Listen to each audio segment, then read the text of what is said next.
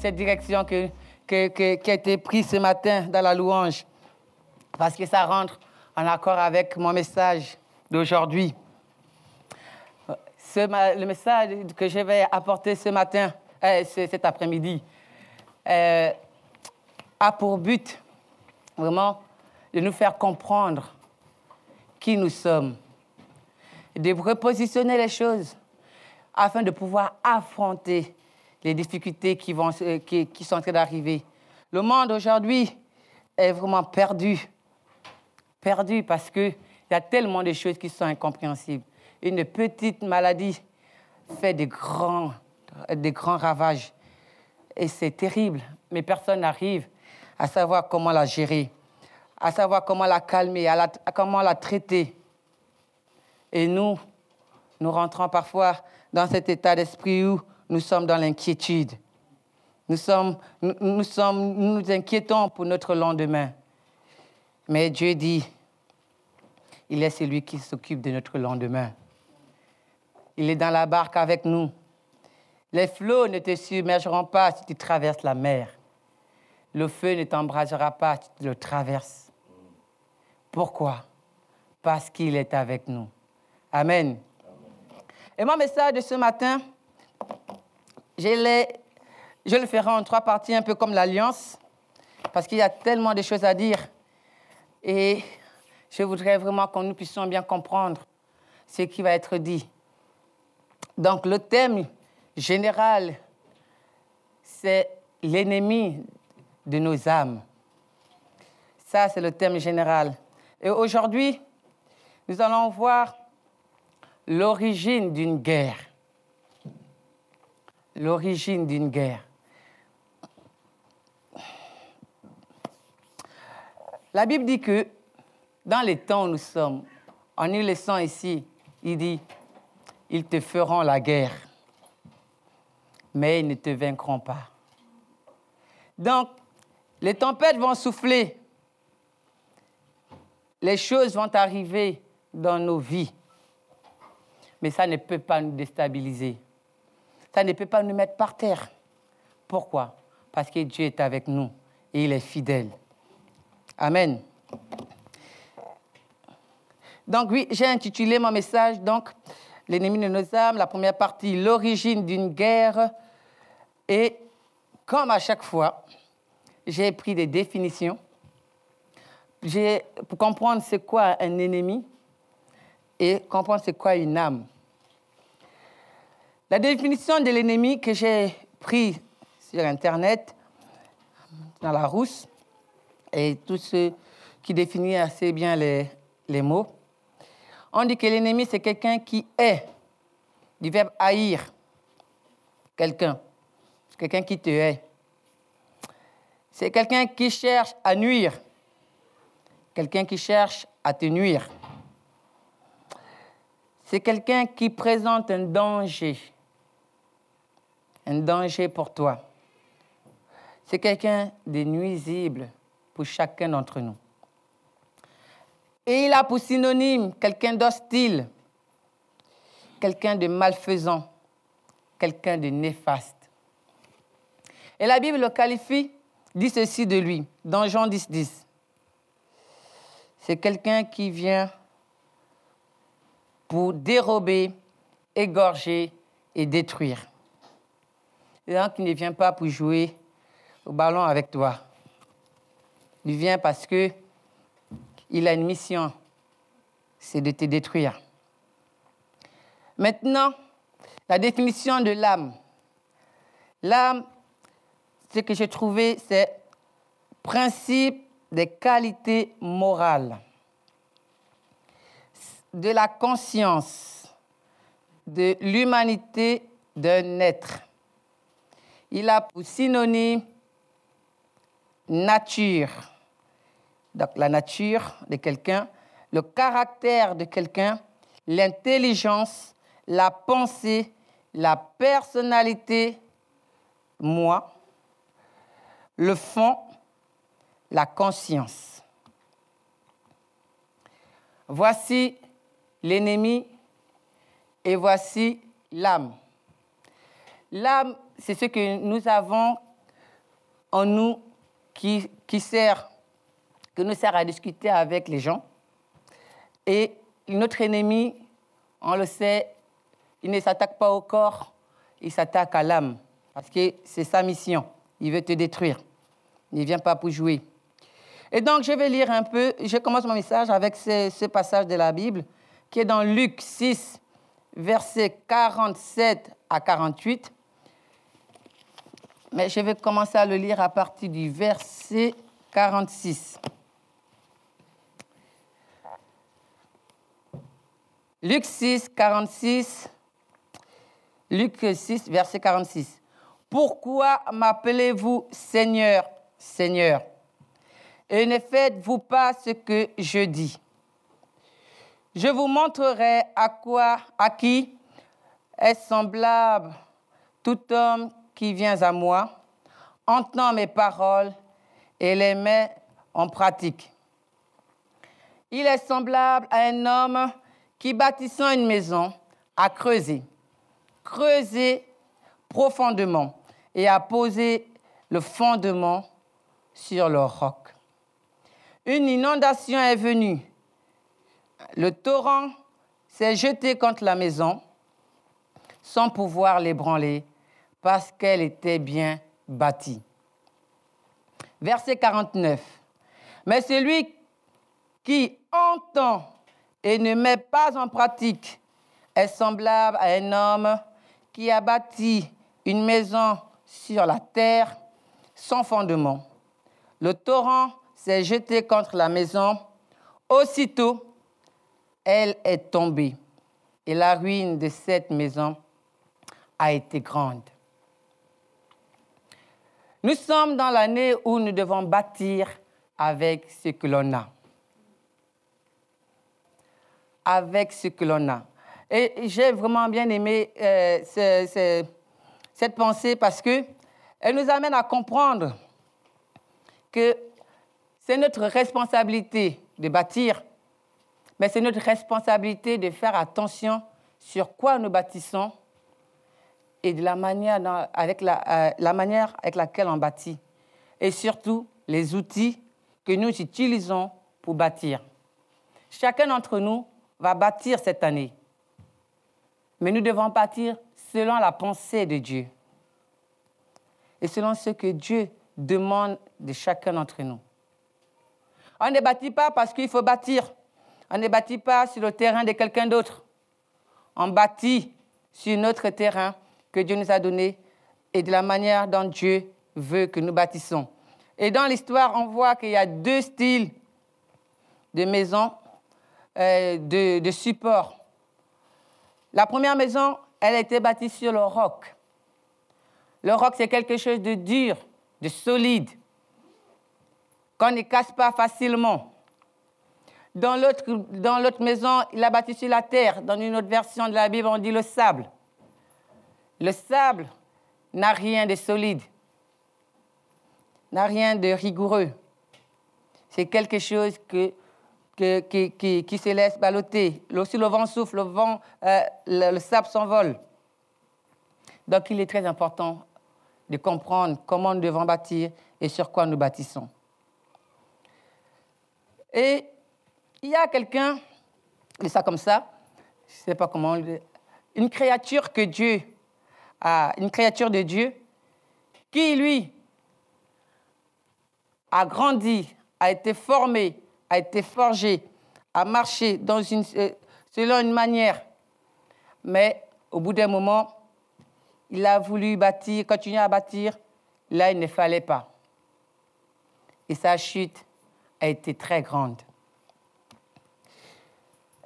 Et donc, nous lisons ce passage dans Ézéchiel 28, versets 12 à 17.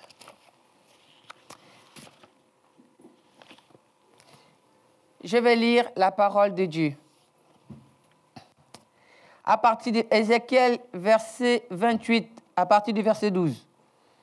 Fils de l'homme, prononce une, complainte sur le roi de Tyr. Je lis dans ma Bible. Tu lui diras, ainsi parle le Seigneur l'Éternel. Tu, mettais le sceau à la perfection. Tu étais plein de sagesse, parfait en beauté. Tu étais en Éden, le jardin de Dieu. Tu étais couvert de toutes sortes, de toute espèce de pierres, de sardoine, de topaz, de diamants, de chrysolite, d'onyx, de jaspe, de saphir, d'escaboucle, d'émeraude et d'or. Je ne sais pas si vous avez déjà vu toutes ces pierres, mais il y en a, je ne sais même pas si j'aurai l'occasion de les voir.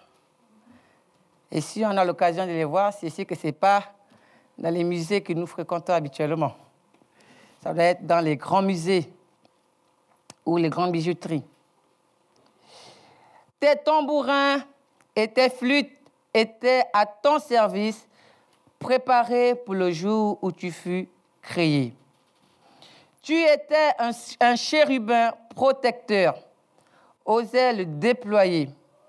Je t'avais placé et tu étais sur la, sainte montagne de Dieu. Tu marchais au milieu des pierres étincelantes. Tu étais intègre dans tes voies depuis le jour où tu fus créé jusqu'à celui où l'iniquité a été trouvée chez toi. Cette personne, c'est Lucifer. Lucifer est l'ange que Dieu a créé. C'est un ange. Et quand on lit là, apparemment cet ange avait certains privilèges où il était un peu comme l'ange préféré de Dieu. Il était un chérubin aux ailes déployées. Apparemment, ce n'était pas le cas pour tous les anges. Il y avait certains qui n'avaient pas cette possibilité il avait la possibilité de voir l'Éternel. Il était le chérubin protecteur, nous, dit la Bible. Et dans un, message du pasteur Cyril, où il parle de David qui va chercher l'arche, on a vu une photo de l'arche. Et on voit, au-dessus de l'arche, on voit des chérubins aux ailes déployées. Les chérubins, leur mission était de protéger la gloire de Dieu. La gloire de Dieu. Et dans d'autres passages de la Bible, que je n'ai pas noté parce que sinon ça devait faire trop, la gloire de Dieu que dont on parle là, le service que Lucifer faisait, c'était d'apporter, de récupérer la louange qui était à Dieu, de le lui et de donner à Dieu sa louange. Donc, la louange que nous, que, nous faisons ici, le dimanche, ce n'est pas juste pour chanter. Ce n'est pas juste pour, euh, pour faire bien, pour mettre l'ambiance. La louange que nous faisons, que nous apportons à Dieu le dimanche, c'est la gloire de Dieu. Donc, de la même manière que Lucifer prenait euh, la, gloire de Dieu et le lui apportait. Je peux dire un peu que le fait que nous venons ici et que le groupe de louanges euh, conduit la louange, c'est une manière de rendre à Dieu ce qui lui est dû. On ne peut pas s'approprier la louange de Dieu. Et à cause de ça, et à cause de... de c'est quelqu'un qui marchait dans l'intégrité. Voici quelqu'un, depuis sa naissance, on dit bien, depuis qu'il fut créé, jusqu'au jour où il a été, euh, on a trouvé euh, en lui l'iniquité, il a marché dans l'intégrité. C'était quelqu'un qui faisait bien son travail. Comme je l'ai dit au début, il était à sa place et il faisait ce qui lui a été donné de faire. Il construisait avec le matériel qui lui a été donné jusqu'à ce, ce, que ce jour où il a chuté. Et quand il a chuté, je vais lire, euh, continuer de, de lire la Bible à partir du verset 16, désolé. Par, ta grandeur, par la grandeur de ton commerce, tu as été rempli de violence. Et tu as péché. Je te précipite de la montagne de Dieu et je te fais disparaître, chérubin protecteur, du milieu des pierres étincelantes. Ton cœur s'est élevé à cause de ta beauté. Tu as corrompu ta sagesse à cause de ton éclat. Je te jette par terre, je te livre en spectacle au roi. Par la multitude de tes iniquités, par l'injustice de ton commerce, tu as profané tes sanctuaires. Je fais sortir du milieu de toi un feu qui te dévore. Je te réduis en cendres sur la terre aux yeux de tous ceux qui te regardent. Tous ceux qui te connaissent parmi les peuples sont dans la stupeur à cause de toi. Tu es réduit au néant, tu ne seras plus jamais. Voici le sort qui a fait changer Lucifer en Satan parce qu'il a laissé monter, parce que l'iniquité est montée dans son cœur et il a voulu construire là où il ne fallait pas. Et il a, convoité quelque chose qui n'était pas à lui. Lucifer avait vu quelque chose. Du jour au lendemain, comme ça, décide de, changer de cap. Il avait vu quelque chose. Bien aimé, ce que Lucifer avait vu. Je vais vous le dire. Dans Ésaïe 14, 13 à 14, on dit, la Bible nous dit ceci. Tu disais en ton cœur, je monterai au ciel, j'élèverai mon trône au-dessus des étoiles de Dieu. Je m'assierai sur la montagne de l'assemblée à l'extrémité du septentrion. Je monterai sur la montagne des nuées, je serai semblable au Très-Haut. Il avait le désir de mettre son trône au-dessus des autres étoiles. Et la Bible nous parle et nous montre que ces fameuses étoiles-là, ce sont les anges. Et dans l'Apocalypse, on comprend bien le passage qui dit dans Apocalypse 12, verset 3 à 4, il est dit, un autre signe apparut encore dans le ciel, et voici, c'était un grand dragon rouge ayant sept têtes et dix cornes, et sur, les sept, et sur sept diadèmes. Sa queue entraînait le tiers des étoiles du ciel et les jetait sur la terre. Le diable, dans sa, dans sa convoitise, dans son injustice, dans sa rébellion, il a entraîné d'autres anges avec lui. Et quand ils ont été jetés, ils ont perdu le statut d'ange et ils sont devenus des démons. Mais qu'est-ce que Lucifer avait vu pour qu'il puisse déclencher une telle pagaille dans le ciel pour qu'il puisse avoir une telle rébellion où il entraîne dans sa chute le un tiers des anges? C'est beaucoup, un tiers des anges. C'est parce qu'il avait vu une place. Une place qui avait été réservée avant que le monde ne soit. Quand j'ai lu ça, tu as raison, mon frère. Parce que même moi-même, je me suis mis à rigoler dans, dans le bus comme ça, ou au travail. J'ai tenté de méditer sur ça. Je me dis, ah mon Dieu, il a vu une place. Mais il a vu la place de qui, bien-aimé Il a vu la place de qui? Il a vu ta place auprès du Père. Il a vu la place que Dieu te réservait pour quand il a été formé.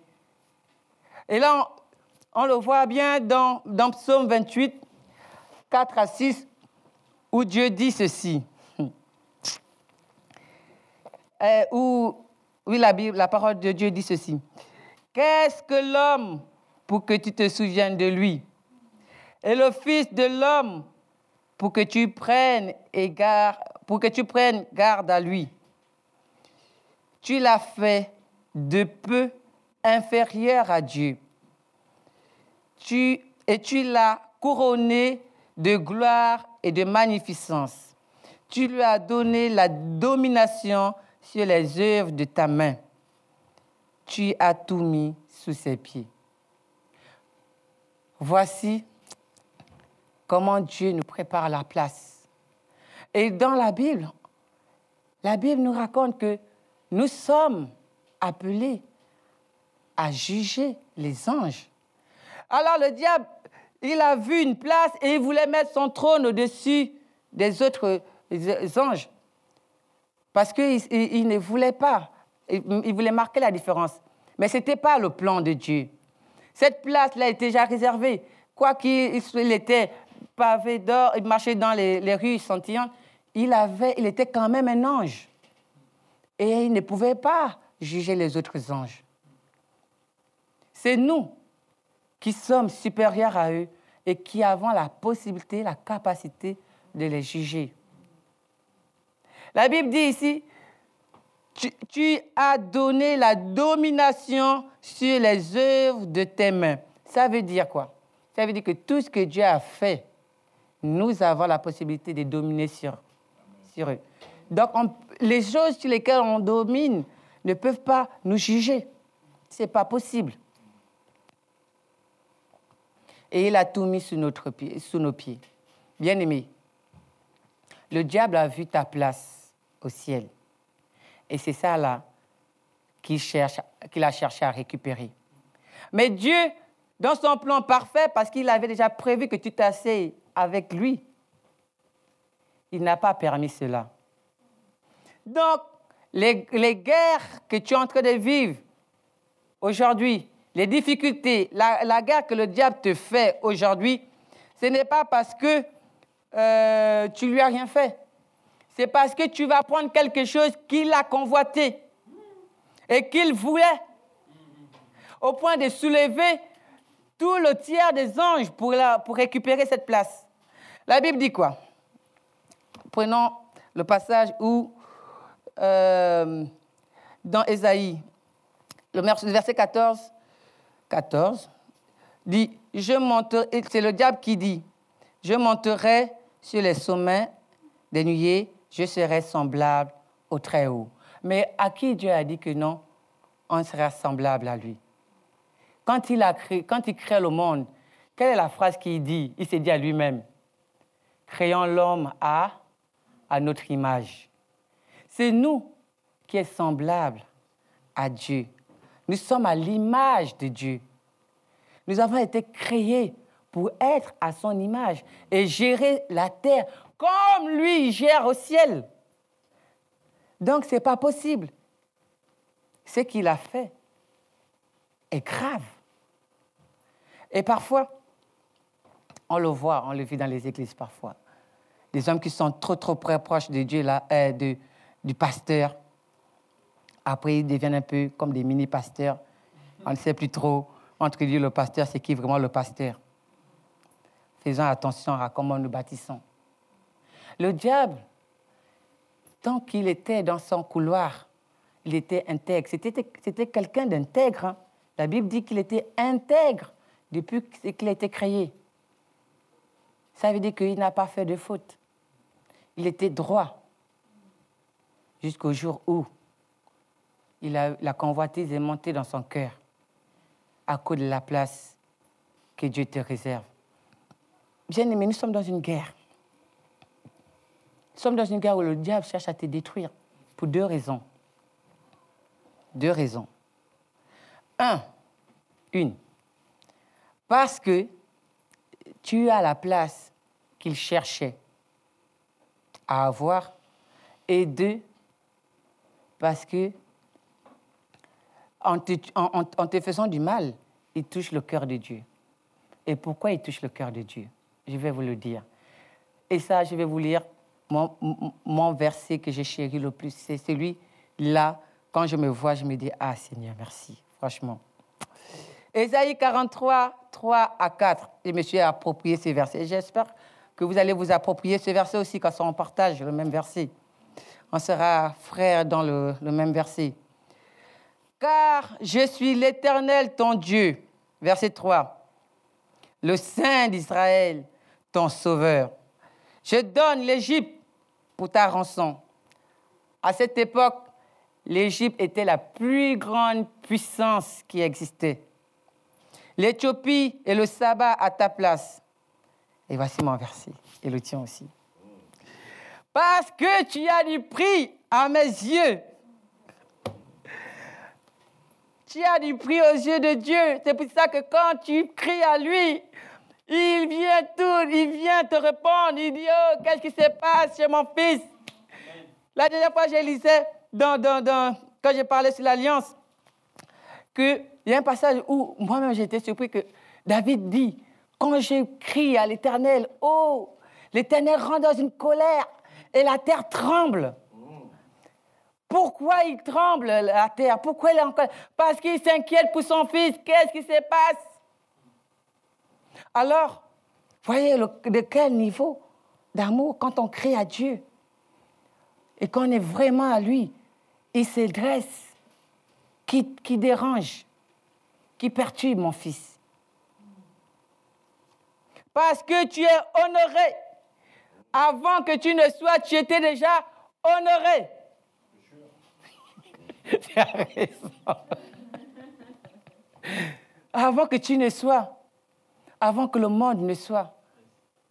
La Bible dit, c'est dans Jérémie, avant que tu fus, je te connaissais déjà.